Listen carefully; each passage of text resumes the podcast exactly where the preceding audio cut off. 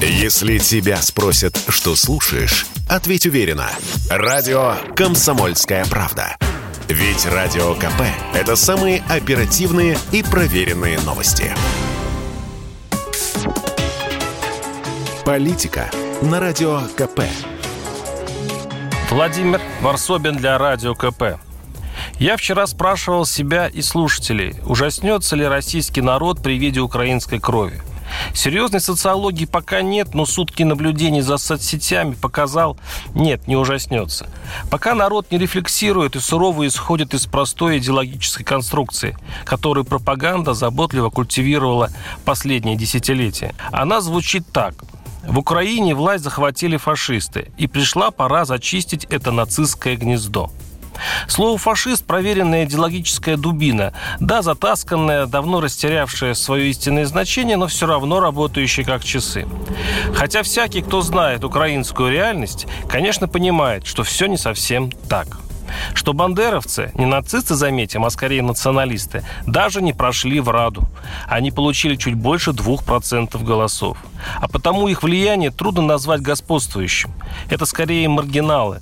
Если бы Жириновский оказался в киевской политике, для Москвы он, безусловно, стал бы рекарнацией Гитлера, а для украинцев – гороховым шутом. Это даже украинский ватник в глубине души понимает, но на войне как на войне. Поэтому даже любопытно, кого при захвате Киева русские войска определят фашисты. И все ли будет в порядке с доказательствами этого греха. Но это так, детали. Главная пропагандистская конструкция выполнена безупречно.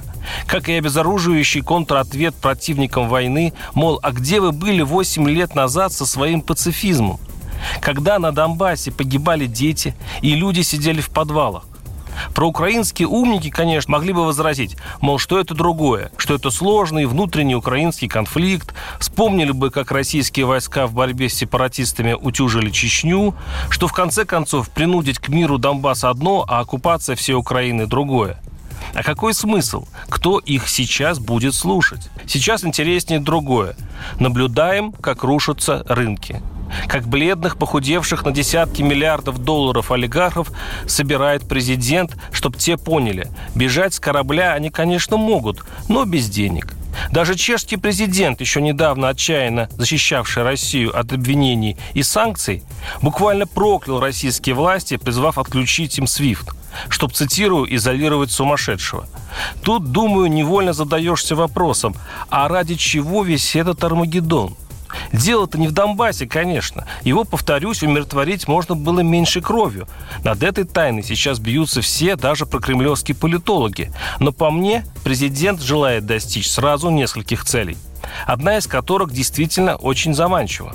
Раньше мотивация находиться на орбите Москвы у бывших стран СНГ была сугубо практической. И отношения с соседями у России был похож на восточный базар. Все с ней торговались. Лукашенко грозил сдружиться с Западом, узбеки, киргизы и армяне с США, казахи перемигивались с Китаем, а Москва лезла из кожи вон, что вся эта веселая компания не разбежалась. Но со временем экономические пряники Москвы стали беднее, черствее, особенно по сравнению с конкурентами. Да и разбрасываться деньгами Кремлю уже сильно надоело. И теперь Россия, похоже, может уже не отвлекаться на пряники, потому что в случае с Украиной она показала соседям большой увесистый кнут, предложив правительствам этих стран самим пофантазировать, что будет, если они слишком далеко зайдут.